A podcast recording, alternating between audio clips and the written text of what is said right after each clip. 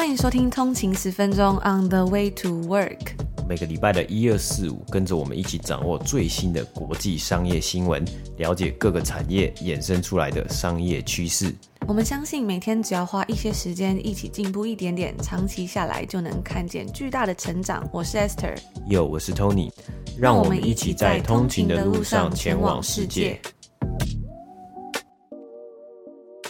家早安，今天是七月二十五号，星期一，欢迎回来通勤十分钟。大家早安。那今天呢，是我们嗯，，Core 依旧，就是又回到日更，也是一个算是新形态的一个星期一的节目。那主要内容呢，就是分享我们在周六通勤精量电子报里面的一些内容。嗯，那我们同时也稍微的在。呃，今天台湾时间周一的一个礼拜的一开始呢，为大家稍微的总结一下上个礼拜呢这个美股三大指数的一些表现，然后呢顺便呃帮大家来稍微的总结一下上个礼拜我们选出来的有哪些值得稍微注意的一些商业新闻啊，还有国际新闻。上个礼拜我们在节目里面有分享完很多呃金融机构啊，还有几间科技公司打头阵的财报结果之后呢，在投资者们仍然担忧对于未来可能会迈入经济衰退啊，再加上不断的通货膨胀以及利率上升的时刻，这个礼拜呢将会是众多科技巨头非常忙碌来公布财报的日子，包括像是 Apple、Amazon、Microsoft 等等都来公布财报。本周在标普五百里面啊，会有超过三分之一的公司，大约是一百七十五间的公司呢，要来公布最新的财报，其中有包括道琼工业指数之中的十二间公司。那除了刚刚讲的那几间公司之外呢，还有像是 Google 的母公司 Alphabet、脸书母公司 Meta、福特汽车、通用汽车、可口可乐啊，还有巧克力制造商 Hershey's 等等的其他知名制造商，还有药厂，都是要来公布他们的最新财报。那我们看到上周五的美股三大指数呢，道琼工业指数是下跌了一百三十七点，跌幅是零点四三个百分比，来到三万一千八百九十九点。S&P 五百标普五百指数呢是下跌了三十七点，跌幅是零点九三个百分比，来到三千九百六十一点。纳斯达克指数呢则是下跌了两百二十五点，跌幅是一点八七个百分比，收盘来到一万一千八百三十四点。所以，我们看到上周五的美股三大指数啊，在连续三个交易日的上涨之后呢，收盘是呈呈现下跌的状况啊。其中呢，包括部分表现低于预期的财报成绩，也影响了上周五一些投资人的操作。但是啊，虽然上周五的大盘是有下跌的状况，但是整体来说呢，上周单周三大指数都是有上涨的。那以标普五百指数来说呢，上周单周是上涨了二点五个百分比啊，也是近一个月以来呢单周最佳的表现。纳斯达克指数呢，上周单周缴出上涨二点三六 percent 的表现，道琼工业指数呢，上周单周则是上升一点三四 percent。那我们上个礼拜五呢提到了 Snapchat 这个社群媒体母公司 Snap 的财报不如预期啊，周五上周五呢收盘大跌了三十九个百分比啊，来到九点九六块美金。连带造成了通讯服务以及科技股的下跌啊，这两大类股呢是标普五百指数上周五下跌最多的两大类股啊。同时，其他社群媒体以及科技类股呢受到影响嘛，包括脸书的母公司 Meta 呢上周五收盘下跌了七点六个百分比，股价来到一百六十九块美金。Google 母公司 Alphabet 呢收盘下跌五点六个百分比，来到一百零七块美金。那以上就是上周以及上周稍微简短的整理一下上周这个美股三大指数的表现。那我们在这次第七期的通勤精量电子报之中呢，首先呢，开头就跟大家分享一段话，就是 It's all about a small effort and everything is going well in your life。只需要每天一些小小的努力，生活中的一切都会很顺利。那上个礼拜呢，最值得关注的事情之一就是美国六月份房价创下了四十一万六千美金的这个历史新高，而随着更高的利率开始影响到购房啊，房地产市场呢，还有建筑产业已经开始降温了，房屋销售呢也是持续的下滑，房贷升请数量啊，在现在更是处于在过去二十二年来的最低位置。在上周五所公布的数据中呢，是显示说，美国七月份 S M P 的制造业、服务业综合 PMI 的数据啊，都创下了两年多的新低。在上个礼拜呢，西洋棋五冠王 Magnus Carlsen 他宣布了，明年呢、将不会再继续参加冠军赛，放弃他自从二零一三年呢一直以来拥有的头衔。原因是因为啊，参加比赛已经不再让他感到有动力了。那看到这则新闻的时候啊，我就想到我之前蛮久之前看过的一本书，叫做《The Deep》，也就是这个创业家，他同时也是多本畅销书的作者 Seth Godin，他在二零零七年所出版的书，呃，中文是叫做《低谷：赢家与输家之间的距离》。他在书里面呢，他其中有说过一句话，就是 “Winners quit fast, Quit often and quit without guilt。很多时候呢，我们都在学习说要如何坚持啊，但是呢，要怎么样学习快很准的放弃呢？我觉得，嗯，也是一个艺术，或者说也是一个蛮困难的事情。在这一本的 Deep 的书里面呢，他其实就谈到了很多，到底什么时候我们应该要坚持，什么时候应该要放弃。那遇到悬崖呀、低谷或者是死胡同的时候呢，放弃也许是一个正确的决定。虽然大多数人呢都害怕放弃，但是呢，成功者懂得适时放弃。然后呢，在自己最应该要坚持的领域啊，坚持下去。那这本书呢，其实是一本蛮简短而且非常薄的一本小书。我在几年前看过之后就觉得印象深刻，所以就在这边稍微跟大家分享一下。而美国白宫啊，在上周四宣布啊，美国总统拜登是确诊了。白宫的发言人表示，拜登目前的症状是轻微的。那接下来呢，拜登将会在白宫进行隔离，并在此期间继续履行职责。那拜登呢，已经完成了三剂的疫苗，加上两剂追加剂的接种啊，但是呢，上个礼拜呢，还是啊、最终还是有确诊了。根据外媒的报道啊，福特汽车正要准备裁减多达八千个工作岗位，将资源从汽油车转向电动车。那这次的裁员呢，也是福特的 CEO Jim Farley，他计划到二零二六年前减少三十亿美金成本的其中一部分。那其实除了这个福特汽车之外呢，其实近期有许多的科技公司也都纷纷宣布了要裁员。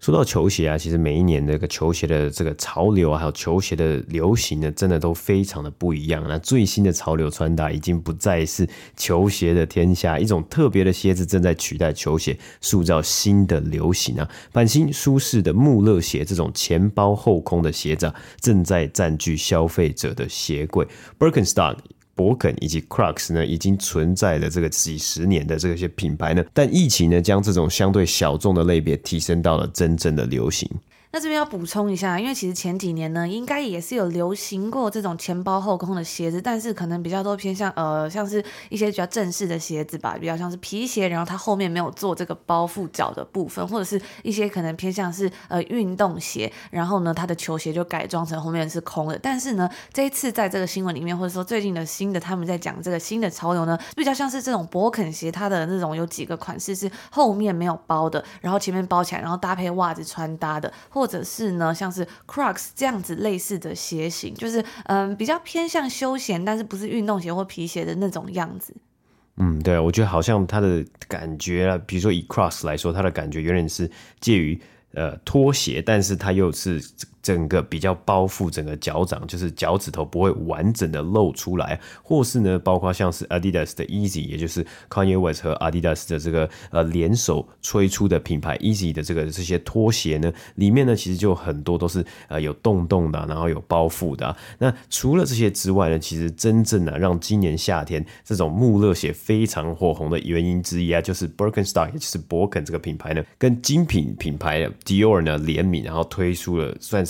Birkenstock 非常呃经典的这个穆勒鞋的鞋款呢，那大家呢就是有非常网络上就流传了很多的呃不同的人啊分享他的穿搭照片嘛，就跟刚刚 Esther 讲到了这个用穿的专着这种鞋子，然后再套套上袜子，然后再穿可能是搭配西装裤啊，或是比较呃正装的一件裤子，然后形造成一个新的不不同样的风格。Delta Airlines 达美航空呢，向波音订了一百架波音七三七 MAX 10这个飞机。那这也是过去十几年来啊，达美航空首次向美国飞机制造商波音订购新飞机这么大的一个订单。这笔订单呢，按标价计算的话，它的价值大约是一百三十五亿美金。但是呢，这种交易啊，通常都会有折扣嘛，因为它一次订了这么多飞机。那达美航空呢是没有透露说他们到底是付了多少钱，但表示说，哎，这次的交易不会改变公司最新的财务预测。那上周呢，英国迎来了史上最热的一天啊，首次呢温度超过了摄氏四十一度，那换算成华氏呢就是一百零五点八度啊。正是因为天气太热啊，科技巨头 Google 以及 Oracle 呢在英国的数据中心设施在高温期间呢被迫关闭，两家公司呢都纷纷表示啊说，因为太热导致他们的降温设备呢无法正常的运作，影响到了西欧的顾客。那稍微小补充一下，目前呢只有美国、贝里斯、帛琉、巴哈马以及开曼群岛呢是在使用华氏温度啊作为其官方的温度标准。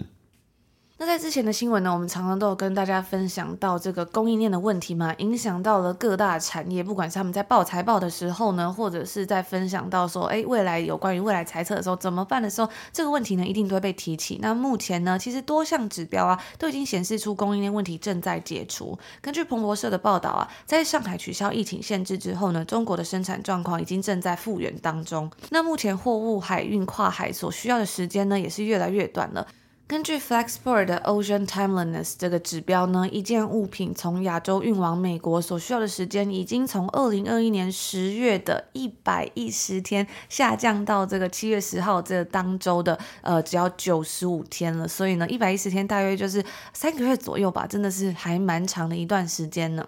嗯，那 YouTube 呢，为创作者是推出了一系列的新的购物功能啊，与电商平台合作，让观众可以边看影片边购物啊。YouTube 是表示他们即将要与 Shopify 来合作，让创作者呢可以在自己的频道之中展示商品，例如在影片下方、在直播期间或在影片的结尾的时候，那商品的库存呢将会跟 Shopify 的商店，就是网络商店呢同步，让创作者呢可以及时的查看商品是否缺货。我觉得这其实也算是近年来的这。这样子的一个改变啊，或是这样子的一个演进是非常非常的快速啊。例如有这种电商龙头 Shopify 的一个呃崛起嘛，那 Shopify 呢，其实它一直以来就是在主打着，希望呢可以让呃 e-commerce 像电商这样子的活动呢变成 omni channels，从不同的渠道呢来去呃打到消费者，并且呢让消费者的一个线上的购物体验呢可以更加的 streamline，更加的优化，或是更加的。简单，那其实我觉得对于消费者来说，第一个当然是非常的方便嘛。你看到了任何东西，像是我们现在在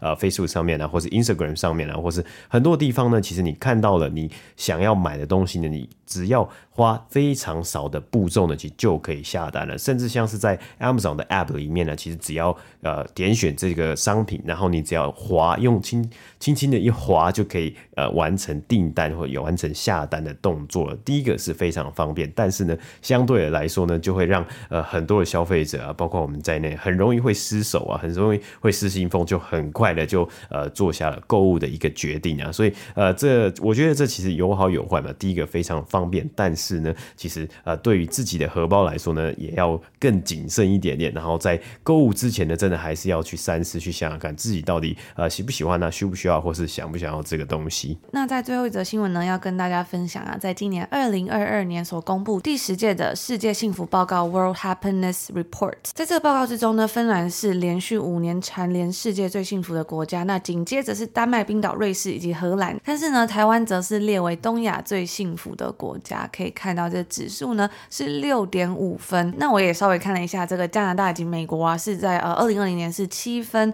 那如果大家有兴趣的话，也可以在我们电子报链接里面找到这个世界幸福报告，然后可以去看一下，所以你感兴趣的国家，它在二零二二年是第几分？那最后呢，就跟大家分享一段话，就是 Happiness can be found, yes, be created。幸福不是用找的，而是要自己去创造的。就在今天的节目之中的最后送给大家。那如果大家喜欢今天的新闻的话呢，其实，在我们的通行尽量电子报里面呢，每一篇的新闻都附有连结。如果还没有订阅的话，也别忘了可以在 Show Note 的连结里面点选订阅，这样下个礼拜就可以收到。也可以搭配着我们每周一的新闻收听，然后呢，再去电子报里面找寻自己有兴趣的内容，然后收看哦。从这个礼拜开始呢，我们也就回归到日更的模式了，所以从周一到周五都可以在 Apple Podcast 上面收听到我们的最新节目。那就在这边祝大家今天星期一有一个愉快的开始，美好的一天。我们就明天见喽！明天见，拜拜。拜拜。